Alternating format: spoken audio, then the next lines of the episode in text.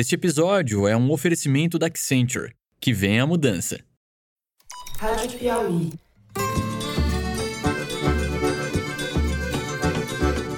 Olá, sejam muito bem-vindos ao Foro de Teresina, o podcast de política da revista Piauí. Agora eu tenho certeza que o ladrão não sobe a rampa. Por nós estamos aqui lutando por você. Brasil acima de tudo, Deus acima de todos. Estamos juntos. Eu, Fernando de Barros e Silva, na minha casa em São Paulo. Tenho o prazer de conversar com os meus amigos José Roberto de Toledo. Opa, Toledo! Opa, Fernando! Opa, Thaís! Na hora que eu vi a porta, eu só me joguei no chão e corri. Foi o que eu consegui fazer na hora. E meus colegas ficaram sem ação, porque ele atirou, atirou, atirou muito, muito, muito, muito, muito tiro. Thaís Bilenque, salve, salve, Thaís, também em São Paulo. Salve, salve, Brasil! Seria muito ruim se chegássemos em janeiro com a necessidade de reduzir o valor do Auxílio Brasil ou do Bolsa Família é, para as famílias brasileiras. Muito bem, tem muito assunto, vamos direto para eles. Os comandantes das Forças Armadas decidiram deixar os cargos ainda este mês, antes de Lula tomar posse. A atitude inusitada e sem precedentes desde que o país se redemocratizou cria, no mínimo, um embaraço na transição e leva mais água para o moinho do golpismo. A equipe de Lula entendeu o gesto como um sinal inequívoco de insubordinação. Este é mais um ingrediente na situação delicada que o novo governo vai ter pela frente ao lidar com os militares, em boa medida cooptados pelo bolsonarismo. Nessa semana tivemos um exemplo disso revelado pela Folha de São Paulo. Um sargento da Marinha, lotado no Gabinete de Segurança Institucional, que funciona dentro do Palácio do Planalto, nada menos do que isso, participou de manifestações golpistas em frente a um quartel e afirmou, entre outras coisas, que se as Forças Armadas não fizerem nada para impedir a posse de Lula, nós vamos fazer. Em Brasília, essa semana, Lula acelera a transição na área da defesa a fim de não perder o controle da situação. Embora ainda não tenha sido anunciado, o novo titular da defesa será quase com certeza o ex-ministro do Tribunal de Contas da União, José Múcio Monteiro, velho político do campo conservador, tido como figura hábil e moderada. É um civil, pelo menos, o que já faz toda a diferença. No primeiro bloco do programa, nós vamos falar um pouco sobre ele, sobre o golpismo entre os fardados e sobre o que podemos esperar da relação entre o governo petista e os militares.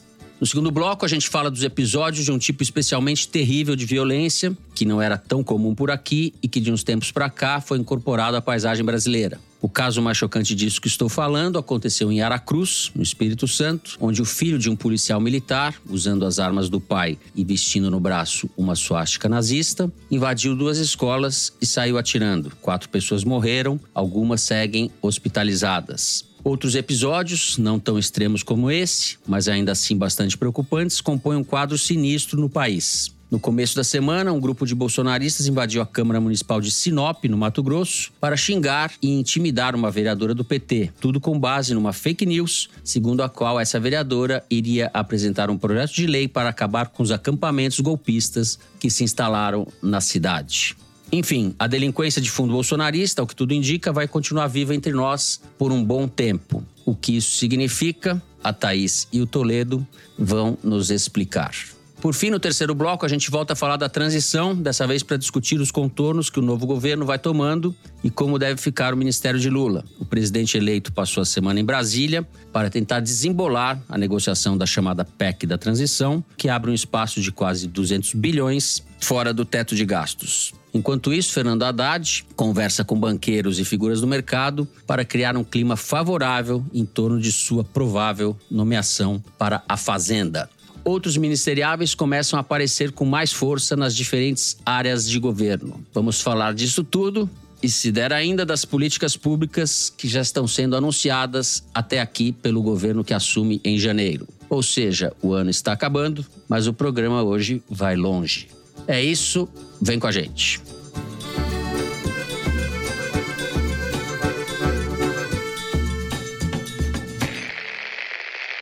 Muito bem, Thaís além dessa atitude dos comandantes das forças, houve recentemente uma mobilização de alguns militares da Ativa na coleta de assinaturas de uma carta apócrifa com recados ao Poder Judiciário, enfim, e claramente contrária à posse e ao presidente Lula. Tem um clima intoxicado no país. Você, no entanto, acha que nos últimos dias, conforme conversamos agora há pouco nos bastidores, o golpismo sofreu um pequeno revés, ou alguns reveses. É verdade, Fernando, que tem militar da ativa que de manhã vai dar expediente no Palácio do Planalto e de tarde vai para frente do quartel pedir intervenção militar. E é verdade que tem gente na cúpula das Forças Armadas insuflando golpismo nas bases. Mas também é verdade que o bolsonarismo golpista sofreu boas avarias nos últimos dias. Primeiro, o recolhimento do Bolsonaro. No entorno dele tem gente impaciente que esperava que ele usasse os 58 milhões de votos que ele obteve para se firmar como líder da extrema-direita. Mas esse silêncio do Bolsonaro começou a esgotar, pelo menos agora, nessa fase, até a Uhum. ambiguidade com que ele sempre conduziu o seu golpismo. Outra varia foi o flagra do Eduardo Bolsonaro no Catar, curtindo a Copa do Mundo, enquanto o povo toma chuva na estrada. A cena ridicularizou a família Bolsonaro, até o Carluxo foi reclamar na rede social. Teve ainda o jantar que o Valdemar Costa Neto organizou para o PL todo na terça-feira, ao qual o Bolsonaro Uhum. compareceu. E o evento produziu tão pouca notícia que a que mais repercutiu foi o bate-boca entre o presidente e a deputada Carla Zambelli. O que revela a incapacidade que o Bolsonaro tem tido de pautar o debate, coisa que ele fez muito bem ao longo do mandato dele, diga-se. Né? E a própria Zambelli depois tentou mudar de assunto, soltando vídeo para intimidar general, a não bater continência para o Lula, pouco com sucesso. Então, por isso que eu vejo que houve um certo refluxo do golpismo essa semana com essas dificuldades que eles enfrentaram. Mas de todas as más notícias, para eles, a mais importante é a solução Zé Múcio Monteiro. O Zé Múcio Monteiro foi filiado à Arena nos anos 70, partido que deu sustentação à ditadura militar. Ele ingressou no PDS, a sigla que sucedeu a Arena, e foi vice-prefeito e prefeito de Rio Formoso, em Pernambuco, pelo PDS. Depois ele se elegeu para três mandatos como deputado federal pelo PFL, um partido que trouxe consigo parte da Arena, e depois mais um pelo PSDB, depois mais um pelo PTB. Isso já nos anos 2000 se aproxima do Lula, vira seu ministro responsável pela articulação política do governo, conquista o coração do presidente e de vários petistas importantes no entorno do Lula, ao ponto de ser indicado para o Tribunal de Contas da União tribunal no qual ele passa 11 anos e se torna presidente já no governo Bolsonaro e aí conquista o coração do novo presidente, que até numa solenidade diz que era apaixonado pelo Zé Múcio e ganhou também o respeito de vários militares que estavam no governo Bolsonaro na época e lidaram com o Zé Múcio no TCU. Um deles é o general Santos Cruz, com quem eu conversei, que era ministro-chefe da Secretaria de Governo na época e lidou com o Zé Múcio porque o Tribunal de Contas da União é responsável por fiscalizar e auditar as contas que envolvam recursos públicos federais e o Ministério da Defesa, por exemplo, ou a Secretaria de Governo também, são submetidas às avaliações do TCU. E o Santos Cruz, que é um dos generais mais respeitados do Exército, já está na reserva, diz que teve impressão muito boa do Zé Múcio desse período de convívio. O Mourão, vice-presidente, eleito senador agora pelo Rio Grande do Sul, também disse, deu declarações depois do anúncio do nome do Zé Múcio, que tinha muito apreço e muito respeito por ele. Ou seja, uma figura ao concurso. Como disse para mim o petista Alexandre Padilha, que sucedeu o Zé Múcio no Ministério de Relações Institucionais, além de tudo, ele é boêmio, tocador de violão, piadista, um figuraça. Porque o Zé Múcio é conciliador e jeitoso. Ele é primo do Armando Monteiro, que foi senador e ministro da Dilma, com quem eu conversei, e conhece ele, obviamente, muito bem. Disse que, pelo trato ameno, ele tem tudo para conseguir distensionar as Forças Armadas e impor a autoridade civil sobre os militares, mas de uma forma suave. Ele agrada não só por ser jeitoso, mas por essa trajetória né, política, A partidária. velha comunhão conservadora brasileira. E por quê? Porque ele tira a sombra do revanchismo que os militares temem que o Lula vai impor durante seu governo. O Zé Múcio desanuvia de alguma forma esses temores. Por isso que, se confirmada a indicação do Zé Múcio para o Ministério da Defesa, o Lula consegue desatar alguns dos nós mais embolados do golpismo dentro das Forças Armadas, que é com um nome que agrada até o próprio Bolsonaro. Muito bem. Zé, que república de bananas que nós somos aqui com Não, golpe é, isso é militar. política. A gente voltou a fazer política. O Zé Múcio Monteiro é a encarnação da política. Ele herda a política no seu DNA. A família dele, a família Monteiro, faz parte da antiga elite política de Pernambuco. Uhum. Ele é parente do Agamenon Magalhães, que foi governador de Pernambuco na época do Getúlio, foi ministro do Getúlio. Ele foi lançado na política pelo Roberto Magalhães, que é outro ex-governador que também é parente como ele é parente do Armando Monteiro, como Thaís já mencionou, ou seja, ele é a expressão da velha política. E só que ele é a expressão simpática da velha política. Ele é tão simpático que quando ele se elegeu deputado federal pela primeira vez, na eleição de 1990, ele assumiu junto com outro cara que estava se elegendo pela primeira vez, chamado Jair Bolsonaro. E o Bolsonaro era a antipolítica. E os dois ficaram amigos desde essa época, desde 1991, quando eles assumiram pela primeira vez. E de alguma maneira, o Bolsonaro, que sempre foi um patinho feio no Congresso, sempre foi relegado. Se você pega as votações dele, ele está sempre na contramão. O Zé Múcio é o cara que tentava integrar o Bolsonaro na velha política, entendeu? Então o Bolsonaro tem essa paixão declarada pelo Zé Múcio porque ele realmente trazia o Bolsonaro para o clube. Pra você ter uma ideia, Zé Múcio é o cara que foi o relator das pedaladas fiscais contra Dilma Rousseff no TCU e mesmo assim vai ser nomeado ministro pelo Lula. Não é pouca coisa. Uhum. Ele é o cara que era do PTB do Roberto Jefferson, que implodiu a base política do governo Lula, causou a demissão do núcleo de poder do primeiro mandato do Lula, do Zé Dirceu e Companhia Limitada, e virou ministro para fazer o que o Zé Dirceu fazia, articulação política dentro do palácio. Não é pouca coisa. Realmente o Zé Múcio é uma figura especial e é fonte de todos os jornalistas de Brasília. Então você nunca vai ler uma notícia contra o Zé Múcio. Então, ele tem esse poder que faltou ao bolsonarismo, né, de agregar. Então, eu concordo com a Thaís que a nomeação dele, se efetivada, porque ainda tem resistências, né? Tem uma ala uhum. do petismo que preferia ver o Nelson Jobim no cargo, que já foi ministro da Defesa, tem um bom trânsito entre os militares. O Nelson Jobim virou banqueiro, o cara é sócio do BTG. Então, assim, acho muito difícil o Jobim emplacar e acho que o Zé Múcio tem todas as qualidades, por essas razões que a Thaís e eu explicamos, de virar ministro e diminuir a temperatura dentro da caserna. Agora, surpreendentemente hoje, eu só estou concordando com a Thaís. Vocês não deu certo o programa. Sempre, não? Não, é que eu tento sempre, sem sucesso, Vou me discordar de vocês dois. Pra ter isso, você vai discordar da gente hoje, Fernando. Vou discordar de Porque vocês. Eu sempre que... concordo com todo mundo. a Thaís é o Zé Múcio Monteiro de Saia. Exatamente. Eu sou Zé Múcio Não bancada. caiam nessa, ouvintes. Não caiam nessa. Eu concordo com a Thaís no ponto fundamental. O Bolsonaro calado não é um poeta, ele é um alvo.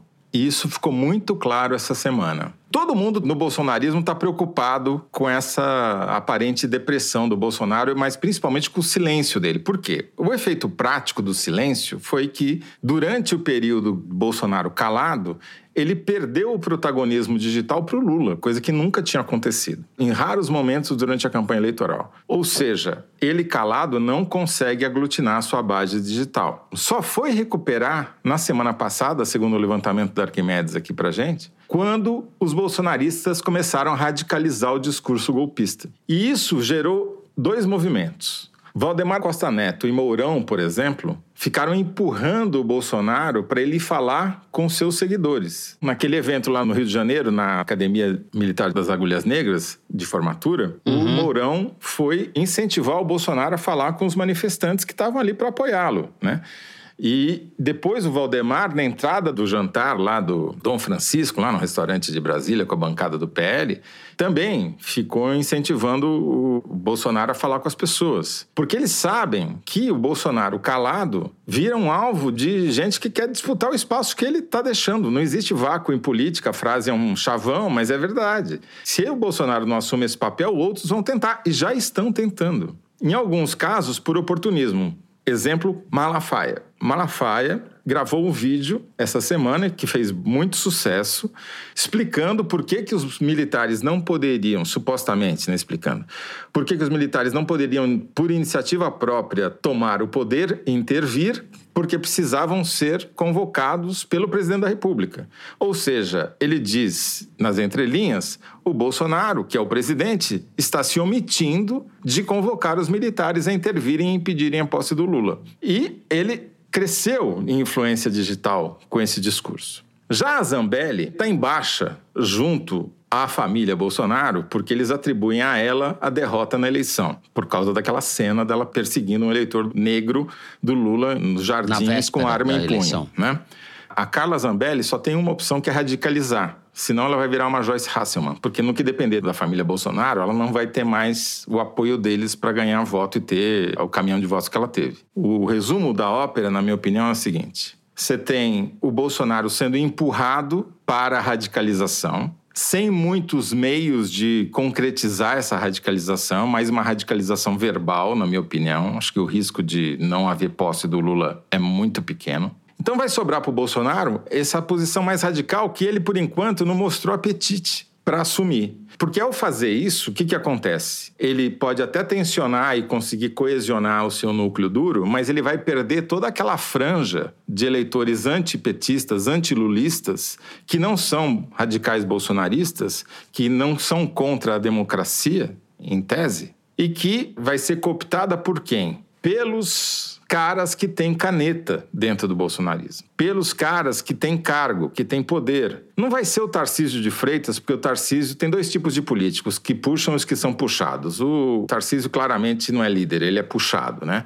Só que ele já foi impregnado pelo Kassab, que como secretário de governo em São Paulo vai ser uma espécie de primeiro-ministro. Então, o Bolsonaro vai sofrer o desafio dentro do bolsonarismo dessas alas mais radicais e na franja antilulista não radical, de quem tem caneta. Vai ser o Kassab mais Tarcísio em São Paulo, Zema em Minas Gerais, Eduardo Leite no Rio Grande do Sul, e vão surgir outros uhum. que têm poder. Porque o Dudu entregador, que foi lá pro Catar assistir jogo e depois disse que era para levar esse bicho que ninguém mais sabe o que é, sabe que dispararam as buscas no Google sobre o que é pendrive, né? Porque a nova geração nem sabe o que é isso.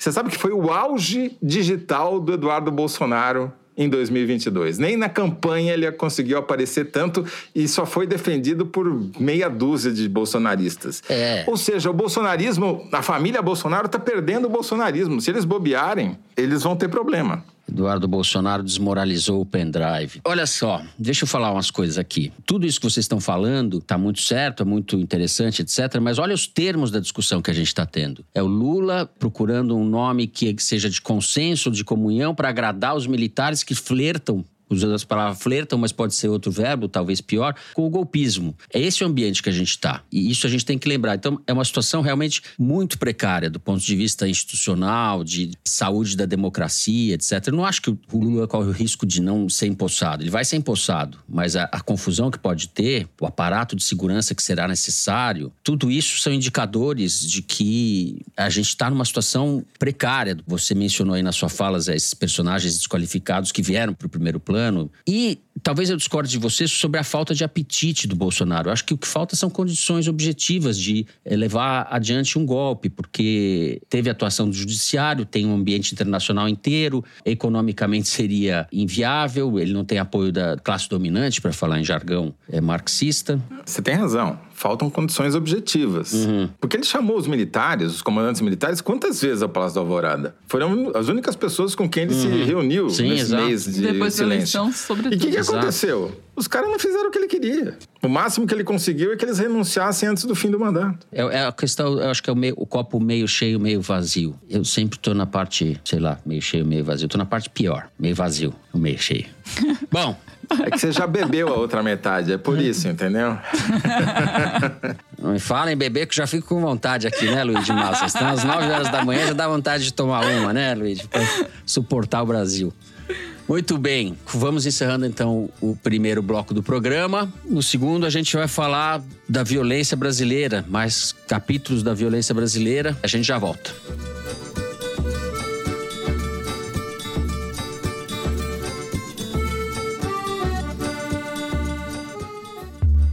Coisa mais chata que ficar sem internet bem no dia de home office?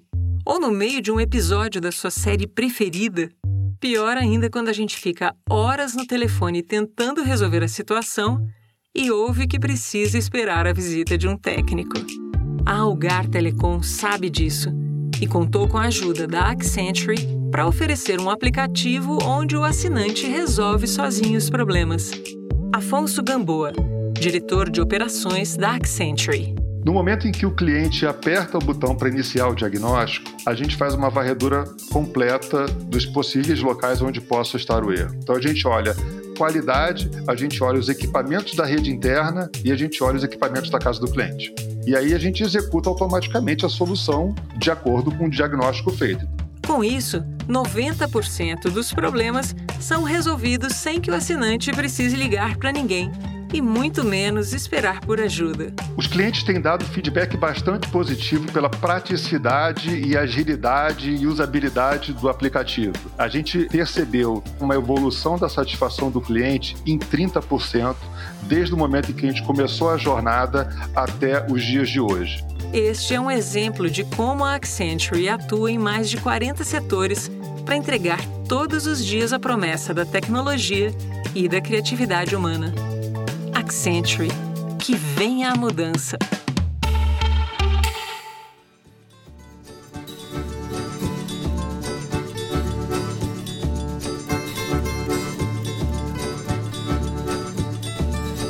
Toledo, esse episódio trágico de Aracruz, no Espírito Santo, me faz lembrar o, uma definição do historiador Luiz Felipe de Alencastro, que em determinada ocasião falou da americanalhação do Brasil. Americanização canalha, sugerindo que a gente importa só os piores aspectos daquela sociedade e não consegue copiar as virtudes. O fato é que a gente está diante de uma realidade diferente, né? A, gente, a violência é velha conhecida do Brasil, mas esse tipo de violência que agora se incorpora é uma coisa bastante assustadora, né?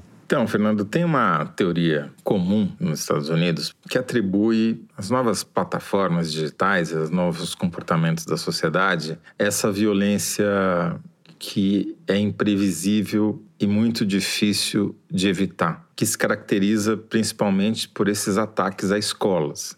Segundo essa teoria, que eu devo dizer a priori que eu não concordo totalmente com ela, mas é um começo para a discussão, para dar um exemplo concreto, né? Como que as pessoas, os homens, buscam parceiras sexuais hoje, principalmente nas novas gerações, através de aplicativos de encontro. Mas, segundo essa teoria, Nesses aplicativos, você tem um terço de pessoas que conseguem, na sua foto de perfil, nos seus vídeos ali, mostrar um Rolex assim, sem querer no pulso, mostrar que são bem-sucedidos, que têm uma farta oferta de parceiras. Você tem um meio que vai mais ou menos, não tem Rolex, mas de alguma maneira consegue se encaixar por alguma outra vantagem competitiva que apresente. E você tem um terço ou uma parte de baixo que é completamente excluída do jogo, que não tem nenhuma chance de conseguir atrair ninguém isso é só parte do elemento, não estou dizendo que tudo se deve a isso. Mas, uhum. do mesmo jeito que você tem esse componente, você tem pessoas que se sentem excluídas, em geral são homens, da convivência social. Ficam limitados às interfaces tecnológicas, jogos eletrônicos, esse tipo de coisa se expõe com facilidade a um discurso que cultua a violência e a vingança e tem acesso a armas. Quando você combina tudo isso, você tem um atirador numa escola. Eu não acho que as coisas sejam exatamente assim, tem muitos milhões de porém, de alguma maneira você está quase vitimizando o assassino, né, com esse discurso. Mas eu acho que é um componente que tem a ver porque é um fenômeno que se multiplicou nos últimos anos nos Estados Unidos e que a gente começa não a importar, é que a gente importou os vendedores de armas, a gente importou a cultura armamentista, a gente importou essa cultura isolacionista, a gente importou todas as plataformas digitais que criaram uma realidade paralela e que o Zuckerberg quer transformar no universo principal com o metaverso, né? Quer transportar todo mundo para esse universo digital paralelo que o paralelo passaria a ser a realidade, é Matrix 4, a missão. Pois bem, isso é o fenômeno mais difícil, na minha opinião, de combater, porque é uma coisa de implicações muito mais complexas e amplas. O que dá para você fazer é conter uma violência que é institucional e mais tradicional no Brasil, que é a violência policial e a violência militarizada no sentido de usar facilidade de acesso a armas que o bolsonarismo trouxe, né? um milhão de armas a mais circulando no país, acesso a, a armas que antes eram restritas às forças policiais e às forças armadas, como pistolas .9 milímetros, como a, a da Carla Zambelli, .40, etc, etc. Armas que têm um poder de perfuração e atravessam o corpo humano, e aumentam o risco de bala perdida e vítimas casuais. Enfim, dá para você tentar conter isso com medidas até administrativas, que eu acho que o governo de transição está estudando.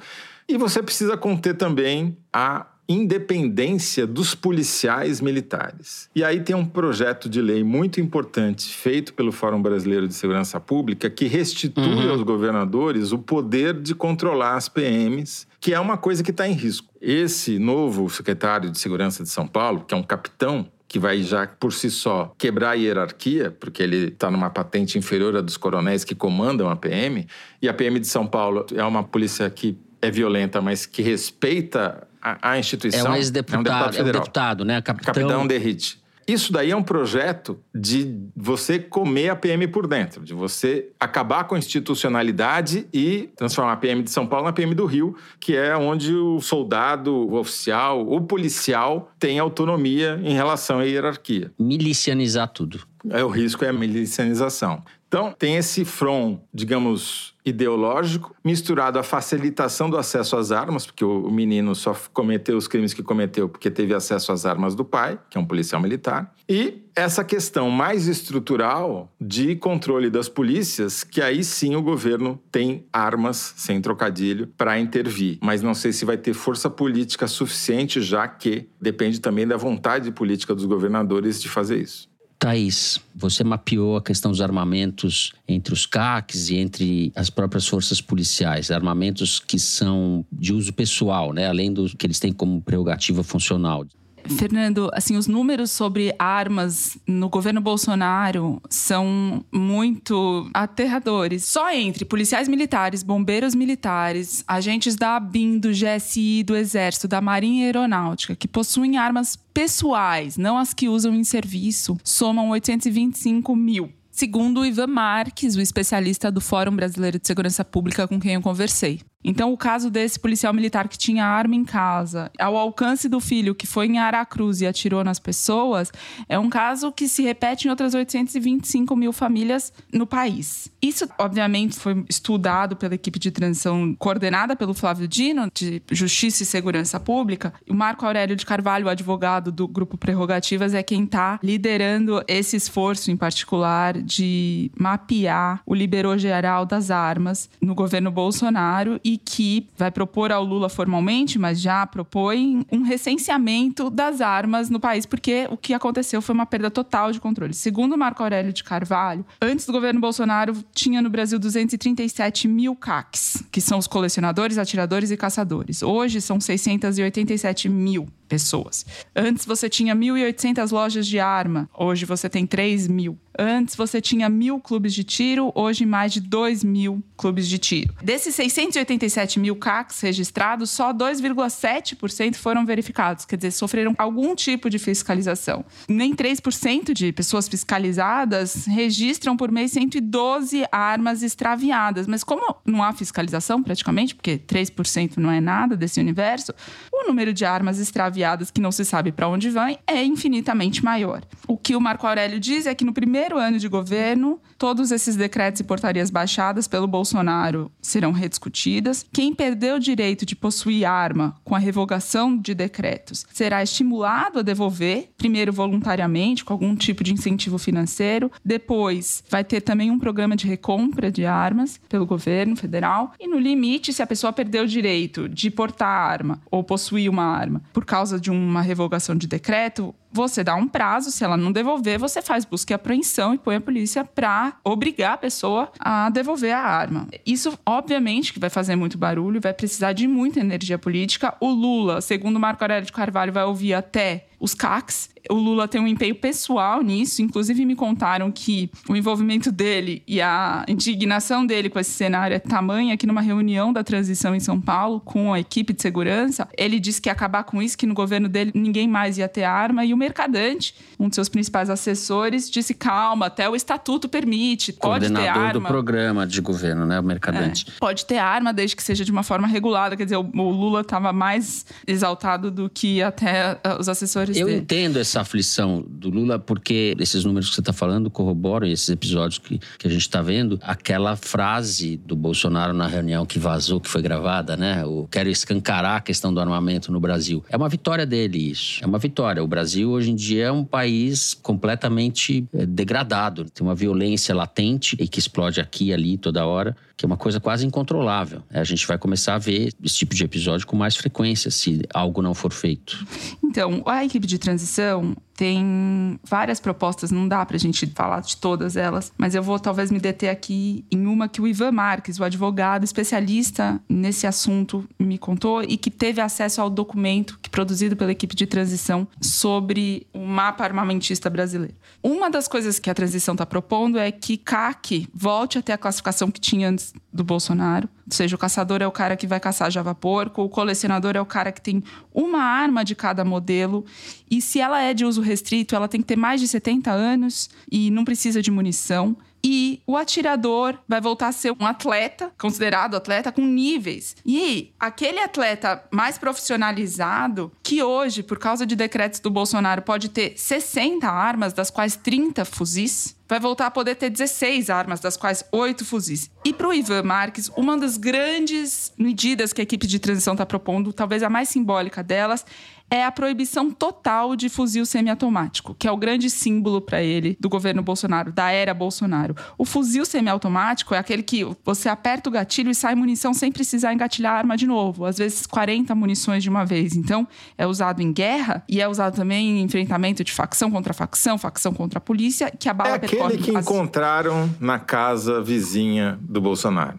É, a equipe de transição quer proibir qualquer arma semiautomática e o buraco é tamanho que o Brasil, antes, só importava arma semiautomática, passou a ter, desde 2019, duas fábricas de armas semiautomáticas. O fuzil da Taurus, por exemplo, que antes, para adquirir pelo tráfico internacional de armas, segundo Ivan Marques, custava até 60 mil reais, agora você compra no Brasil por 15, 18 mil reais. Com a garantia de que se você for enquadrado pela lei, você não vai ser enquadrado por tráfico internacional de armas você vai ser enquadrado no máximo por falsidade ideológica, porque tem muita gente usando um CPF para comprar os 30 fuzis, as 5 mil munições que pode por arma, e aí vai repassando isso. Então, no máximo, você é enquadrado como laranja. Esse é o problema. Bolsonaro criou um negócio multimilionário de armas e munições no Brasil. Esses números que a Thaís trouxe, duplicando o número de clube de tiro, imagina quem são os donos do clube de tiro? Quem vocês acham que são? Né? São ex-policiais? Ou policiais da ativa? Ou pessoas de alguma maneira ligadas ao ramo de armas? Claro. Né? Tem um dado aqui que é inacreditável. A pistola da Carla 9mm era uma arma de circulação muito restrita no Brasil. Tem uma reportagem aqui do UOL, foi feita logo depois do episódio da Carla Zambelli lá nos Jardins, mostrando o seguinte: durante o governo Dilma, a média diária de registro de munição 9mm eram 6. No governo Bolsonaro passou a 205 por dia. Volume, é uma loucura. É como se a gente tivesse entrado em guerra, entendeu? Então, acabar com esse negócio que é multimilionário, vai gerar reação. Vai ser muito difícil. Depois Sim. que você solta o monstro, botar ele de volta no tubo, é impossível. Né? É, é quase impossível. No meu governo, no meu despotismo esclarecido, confiscaria a arma desses caras e obrigaria eles a fazerem terapia terapia para lidar com as taras desses dementes. Mas o problema é quem vai é, você, não, você vai perder a arma quando você vai sentar toda semana na frente de uma terapeuta para tentar curar um pouco essa sua cabeça doente. É isso que tinha que fazer com esses caras. Psicanálise compulsória uhum. pra CAC. É, compulsória, exato. Mas o problema é que quem vai implementar esse tipo de medida? Não tem quem implemente, porque quem vai implementar é parte do problema, não é parte da solução. Mas o que a equipe de transição está propondo é basicamente é isso: é porta em porta, pegar quem tem registro de arma, tanto na polícia quanto no exército, bater na porta dos caras e falar: deixa eu ver aqui a sua arma. É Se ela isso mesmo lá, que tem que fazer. ela tá com É uma- registro isso- vencido, porque, por exemplo, tem um milhão e meio de armas que é registradas pela Polícia Federal que já estão vencidas os registros.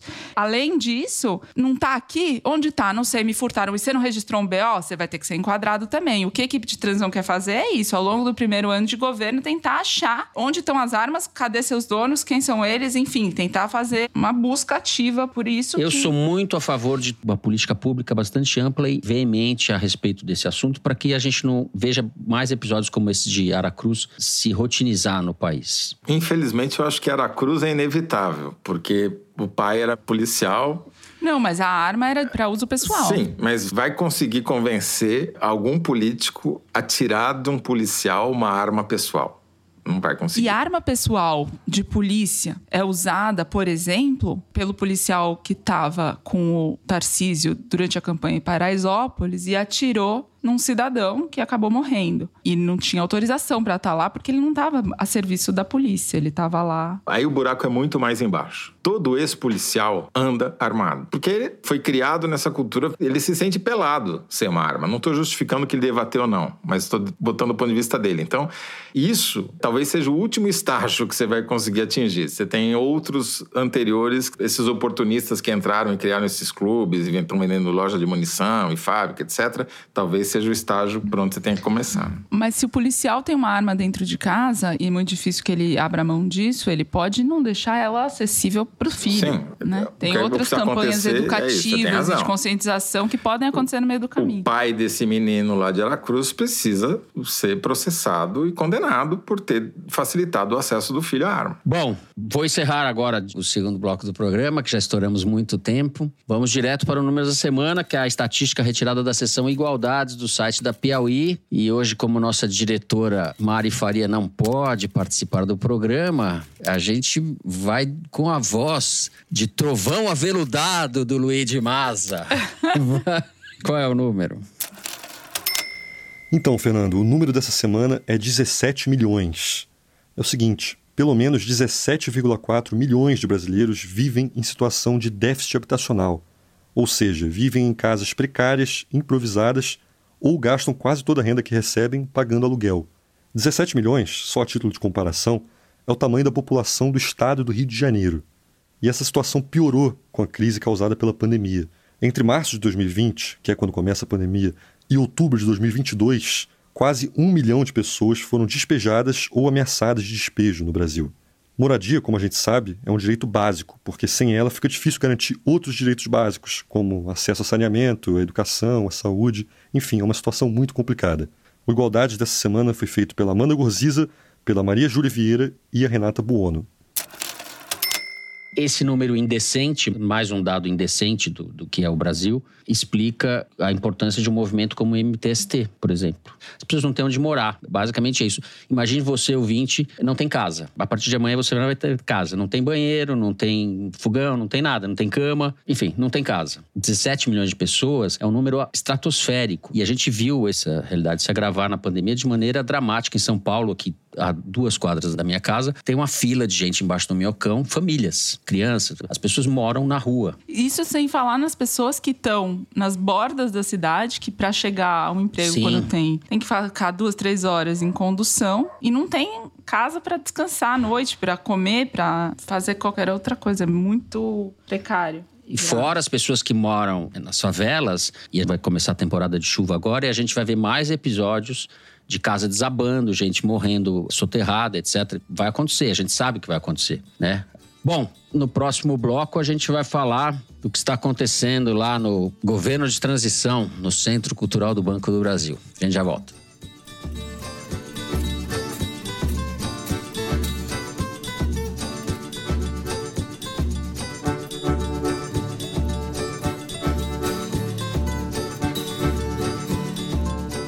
Muito bem, Thaís Bilenque, vou passar a bola direto para você, para que você enumere aqui os ministros do Lula, um a um.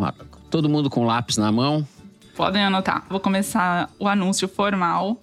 Brincadeiras à parte, Thaís. Tem muita coisa pra gente falar. Tem a relação das negociações do Lula com o Congresso, com o Lira especificamente, para acertar os termos da PEC da transição, além da formação do Ministério. Deixo com você. É, porque o Lula chegou a Brasília, né, Fernanda, essa semana, depois de passar boa parte do tempo da transição fora e tá num entre sai de reuniões sem parar. No meio do caminho, o Estadão revelou que o Bolsonaro decidiu congelar repasses do orçamento secreto, de alguma forma travando as negociações que o próprio Lira, presidente da Câmara, estava fazendo para compor com o Lula uma base na Câmara e a aprovação da PEC da transição, a PEC do Bolsa Família, que garante o benefício por 600 reais a partir do ano que vem. E essa iniciativa do Bolsonaro, ele não tomou ao longo de todo o mandato, desde que abriu o espaço para o Centrão no governo. Quando ele imposta o Ciro Nogueira na Casa Civil, em julho de 2021, e coloca o Ciro Nogueira para tocar a agenda do governo no Congresso diretamente com Arthur Lira, o Bolsonaro deixa o Centrão dos dois lados do balcão e o Lira na condição de presidente da Câmara, se torna o articulador do governo no legislativo. Bolsonaro, basicamente, abriu mão, naquele momento, desse poder de destinar as emendas que se tornaram bilionárias, 20 bilhões quase no próximo ano. Uma espécie de sequestro do dinheiro público, né, para fins paroquiais e desconhecidos. Ah, transferência de poder do executivo para o legislativo, né? Agora, no apagar das luzes do governo, ele exerce esse poder pela primeira vez. Mas é pirraça, né, Thaís? Porque efetivamente um mês não vai fazer grande diferença, né? É, ninguém está disposto a abrir mão dos 8 bilhões que ainda faltavam de distribuir, mas é isso também. Mês que vem, é novo ano, novo governo. Quer dizer, ele não tem mais poder para efetivamente mudar o jogo. De qualquer forma, o Lira estava atento a isso e, desde que telefonou para o Lula reconhecendo o resultado, imediatamente depois do segundo turno, ele também tentou sinalizar para o bolsonarismo e tal. Mas com a negociação da PEC do Bolsa Família, o processo se acelerou, se precipitou. O que aconteceu? Aconteceria em tese só em 2023 aconteceu antes da posse, que foi a reorganização de forças no Congresso e na esplanada e a chegada do Lula em Brasília agora deu impulso para esse movimento que o Lula está fazendo, que é tentar montar o quebra-cabeça do governo num jogo casado com a articulação da PEC e a montagem do ministério dele. Está na fase de arbitrar a disputa por espaço, os partidos pleiteiam muito mais cargos do que vão ter, efetivamente. Os dirigentes de cada partido disputam entre si quem vai indicar o que e tal. É uma temporada engraçada até, porque você conversa com o presidente do partido fala que não, imagina, a gente não pede ministério, nosso apoio é programático. E aí ele delega ele mesmo e leva dois ou três a tiracolo e pedem objetivamente o que eles querem, o nome, a pasta. Eles já mapeiam quantos cargos tem no segundo escalão, no terceiro escalão, qual é o orçamento. É engraçado de ver, engraçado sim, quero dizer que é, é a política brasileira explícita funcionando, uhum. ele está nesse momento. O MDB, por exemplo, que é três ministérios, porque considera que a Tebet não entraria na cota do partido, e sim numa cota pessoal, porque se empenhou na eleição do Lula no segundo turno. O PT fala não, são duas pastas só para o MDB, a Tebet está um deles. Aí tem uma disputa entre desenvolvimento social, a pasta que toca o Bolsa Família, que a Tebet quer ocupar e o PT não quer deixar porque acha que vai dar uma visibilidade para ela disputar a sucessão do Lula em 2026. A mesma coisa o PSB do Alckmin pede três pastas, o PT quer dar duas. Aí o Márcio França faz todo um movimento porque ele quer as cidades, mas o Boulos também quer. Então tem um quebra-cabeça aí que tem que ser montado com destreza pelo Lula, isso ele sabe fazer. Um dirigente próximo dele, com quem eu conversei, diz que o desenho mais ou menos é o seguinte: PSD do Kassab, duas pastas, MDB, PSB também duas, União Brasil, que tem vários antipetistas, vários bolsonaristas abrigados, deve ter um ministério, segundo Você sabe por que duas o partido, né? É um para a Câmara e outro para o Senado. É, Exatamente, MDB, PSD, sobretudo, né? O PSB do Flávio Dino também, porque o Dino é eleito senador, Márcio França ficou sem mandato. Aí tem todas essas intrigas. O Flávio Dino quer não só ser ministro da Justiça, como não quer abrir mão da segurança, que é uma promessa uhum. de campanha do Lula, né? Criar uhum. um Ministério da Segurança, aí ter briga com o Marco Aurélio lá, do Prerrogativas, que quer ser ministro da Segurança, enfim. Mas ouvindo você falar, tá muito engraçado o comportamento da imprensa. Aí não estou falando de você, falando do, do, noticiário, né? No começo, o problema é que o governo não ia ter base política. Não, porque não tem deputado, não tem senador. O problema agora é não tem ministro suficiente para colocar toda a base política que o Lula já montou. Ele já colocou lá o PSD, União Brasil, o MDB, o PP, o Arthur Lira, o presidente do Senado, quer dizer, é o oposto, mudou, né? Ah, o mercado vai fazer o governo acabar antes de começar. O dólar vai para casa do tá 5,20. Não vai aprovar a PEC. Vai aprovar a PEC. Enfim, é é, eu acho que essa receita de acomodar todo mundo, todas as forças, é uma cilada também. Isso é uma receita para não dar certo. Esse ônibus do Lulão, vou chamar assim, é um problema. Você descaracteriza o governo. Não, como descaracteriza? A característica do governo é ser uma frente ampla. Mas é uma diferença entre ser uma frente ampla e ser um vale-tudo, acomodar todas as forças. Eu acho que corre esse risco de ser balofo demais, entendeu? Não é balofo do número de ministérios, é de não ter cara. A frente ampla tem que ter cara tem que ter. O Lula tem um é, problema. É anti-bolsonarista, é anti-golpista. Anti é, ele está conseguindo isolar o PL. É um fio da navalha aí você ter maioria, conseguir viabilizar o seu governo do ponto de vista do funcionamento político, da relação com o Congresso principalmente, e não paralisá-lo exatamente por isso, por um excesso de adesão. É, mas é um pêndulo, porque ou é falta ou sobra. Quer dizer, é um processo de negociação, você acomoda o que dá para acomodar. Você não o tem dinheiro agora, risco, é diferente de... da... Mas justamente Entre... esse era o problema. O governo ia começar sem orçamento. E é por isso que a PEC da transição, que alguns veículos preferem chamar a PEC do estouro, o que já mostra qual vai ser a linha de cobertura, era absolutamente fundamental. Se não aprova essa PEC agora, antes do governo começar, não tem governo, né? É que o Lula agora vai ter que arbitrar mais, eu acho. Ele é um exímio acomodador de conflitos. Sim. E ele vai ter que arbitrar mais e ferir interesses. Governar que chama. É, eu não estou querendo ensinar o Lula a governar, pelo amor de Deus, né? Mal sei eu apresentar um programa de podcast aqui. Mas existe esse risco de paralisia por governo macunaímico, sem caráter, sem prioridades definidas. Vamos ver. É, eu acho que tem algumas prioridades que estão definidas. O combate à fome, que o Lula voltou a enfatizar como meta número um numa reunião com a equipe econômica da transição nessa semana, por exemplo, acho que é um consenso. Inclusive, entre atores que pensam diferente, não vejo disputa em relação à necessidade de atacar esse problema é porque isso é o mínimo do mínimo. Quando a gente. Isso sequer é uma política de esquerda, era uma política do Banco Mundial nos anos 90. Programa de transferência de renda para compensar a miséria. E o Lula soube fazer isso de uma maneira muito eficiente no governo dele. Mas isso é o mínimo do mínimo. Tanto que o Bolsonaro fez na pandemia. É, não, não fez. Do jeito, não, do jeito que fez. Não, não, não ele fez. fez outra coisa. Ele fez uma bolsa eleitoral para tentar ganhar a eleição e não conseguiu. É outra coisa, não é uma política de governo. Eu estou falando que isso é muito pouco para um governo de esquerda. Já é muito, Fernando. Para as pessoas que não têm renda, que não têm nenhum tipo de garantia. Eu não estou minimizando eh, dar pratos de comida para as pessoas. Longe de mim, eu não vou ser esse louco que acha que dar comida para as pessoas é pouco. Não é isso que eu estou falando. Que é insuficiente. É uma política de esquerda, mas você não mexe em quase nada.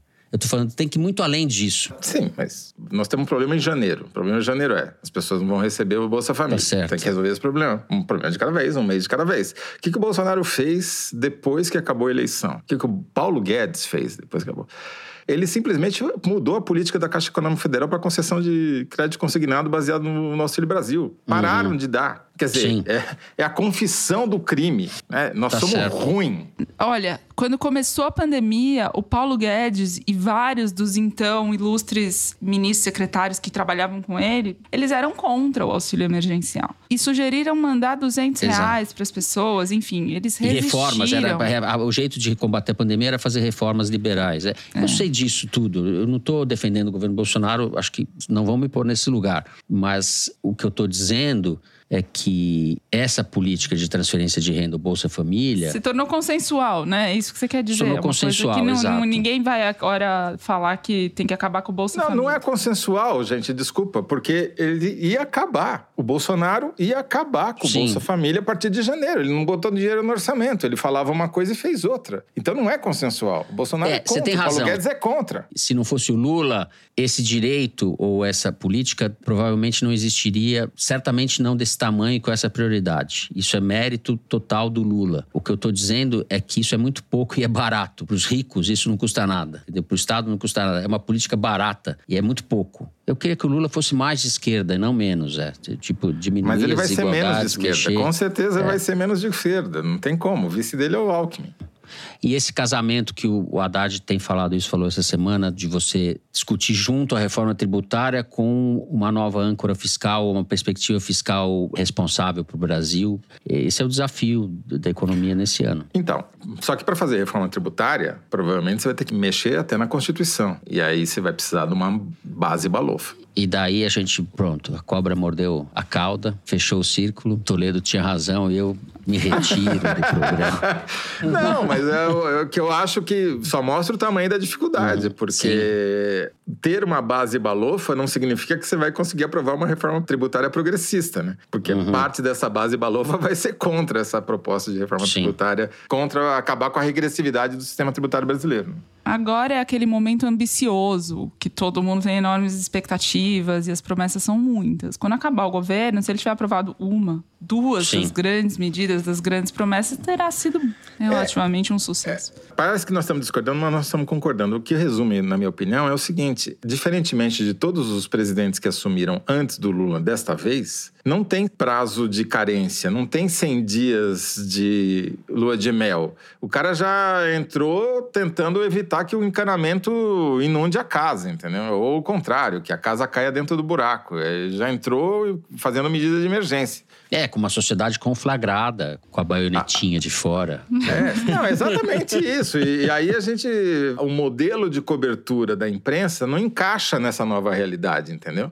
Porque fica falando, ah, o número de ministérios. Quantos secretários tem em São Paulo? Tem mais secretaria em São Paulo do que ministério em Brasília. E ninguém fala mal. Ah, tem muita secretaria em São Paulo sabe, se perde em umas bobagens que essa altura estão superadas. A gente está discutindo se o cara vai tomar posse ou não, se os militares vão ficar quietos, cumprir o seu papel, se vai ter rebelião policial, sabe? Vai ter operação padrão nas polícias no ano que vem. Esse tipo de coisa que nós estamos discutindo, não é? Número de ministros. É isso. Então vamos encerrar o terceiro bloco do programa. A gente vai para um rápido intervalo e volta com o Kinder Ovo. É isso, fica aí.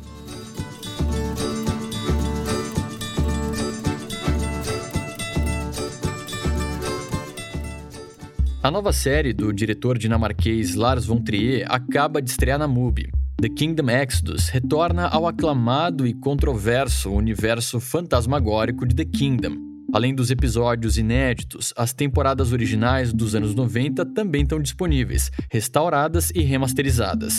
Assista The Kingdom Exodus experimentando 30 dias de MUBI grátis. Basta acessar mubi.com/foro. mubi.com/foro.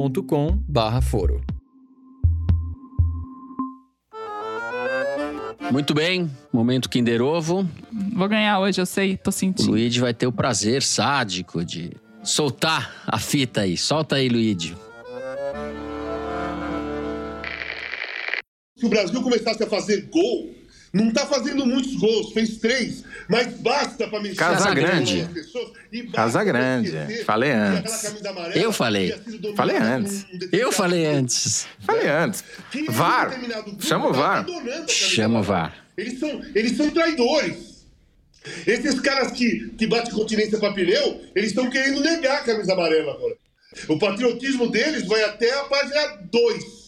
Porque por isso que eu acreditava na camisa amarela que ia ser resgatada. Não, assim, o mais, o, mais legal, gente, que não precisou ser resgatada. Ela veio andando naturalmente. Ela se soltou daquela turma é, através do futebol. Casa Grande, eu falei antes, o Zé falou antes, ele é corintiano, vai, quase estou dando para ele esse. esse... Casagrande, Walter Casagrande, com quem Meu eu colega, frequentemente nas opiniões políticas dele, mas não nas opiniões futebolísticas. Sendo ele um comentarista esportivo, é um problema, temos um problema. mas por que você não concorda futebolisticamente com é, ele? É, eu acho que ele está falando muita bobagem com, sobre o Tite, sobre. Enfim. E VAR, que vai chamar agora, por falar, deixa o meu protesto. O VAR deveria ter acionado aquele pênalti do, no Cristiano Ronaldo na primeira rodada, que foi o pênalti mais mandrake da história das Copas. O cara nem tocou no Cristiano Ronaldo, foi dado o pênalti, uma vergonha. E o VAR não revisou esse lance. Então, como o VAR, o VAR vai dar aí, a vitória para mim aqui que... no Casagrande, eu sou a favor do VAR, entendeu? Sem mimimi Toledo, deu empate. Então, só para deixar registrado aqui para os anais do programa, Walter Casagrande, durante uma live no UOL, no começo dessa semana. Muito bem. Depois desse Kinder Ovo que a Thaís ganhou, Vamos para o Correio Elegante e eu vou começar lendo uma mensagem que chegou da Clarissa, só Clarissa? Sem sobrenome? Clarissa. Desde que o dia clareou em 31 de outubro, ando meio dessintonizada do mundo, terminando uma dissertação. Mantenho só o essencial para a vida humana, como a companhia de vocês nas manhãs de sábado na feira. Este fim de vai ser diferente porque estou com Covid. Assisti sozinho o primeiro jogo do Brasil na Copa. Ainda não tinha me reconciliado com as cores da nossa bandeira, mas foi um alívio quando vi que as cores da seleção estão neon em vez de amarelo Minion.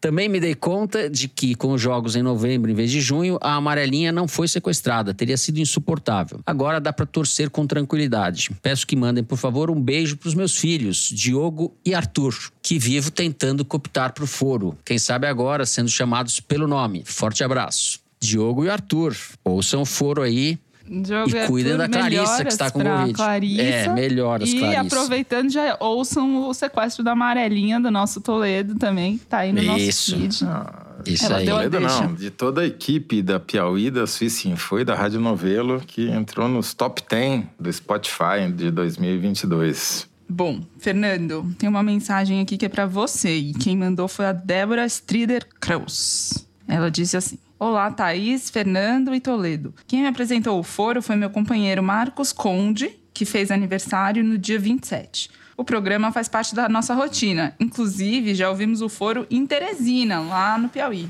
Opa, De- estão na nossa frente, né? Sim.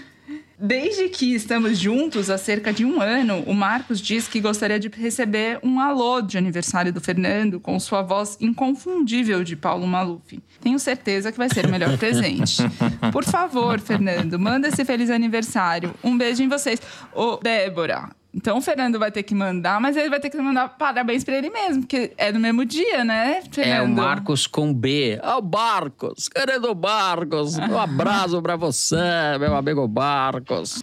Fernando, você quer que eu te mande parabéns imitando quem? O Casa Grande. Ai, Thaís Bilenca. O cara ressuscitou o Maluf. Teve um sujeito que falou na internet que falou: Fernando, nunca te pedi nada. Eu quero que você faça um programa inteiro imitando o Maluf. Um programa só do Maluf. É, é. E eu fiquei imaginando na cabeça, fiquei fazendo uma escalada malufista. Você chegou a fazer ai. na sua mente, né? Cheguei a fazer, me diverti. Pois bem, eu tenho aqui um recado que a produção me passou, que é muito importante vocês ouçam com atenção. Quem mandou é a Júlia Alckmin. Ela diz o seguinte: Meu pai ama o Foro de Teresina. Ele começou a acompanhar vocês em 2020 e foi ouvir todos os episódios anteriores. Virou nosso jeito de comentar sobre política. Ele tinha o costume de guardar as partes que mais gostava para me mostrar, especialmente as mensagens do Correio Elegante. Ele adora todos vocês e acha o Fernando muito carismático.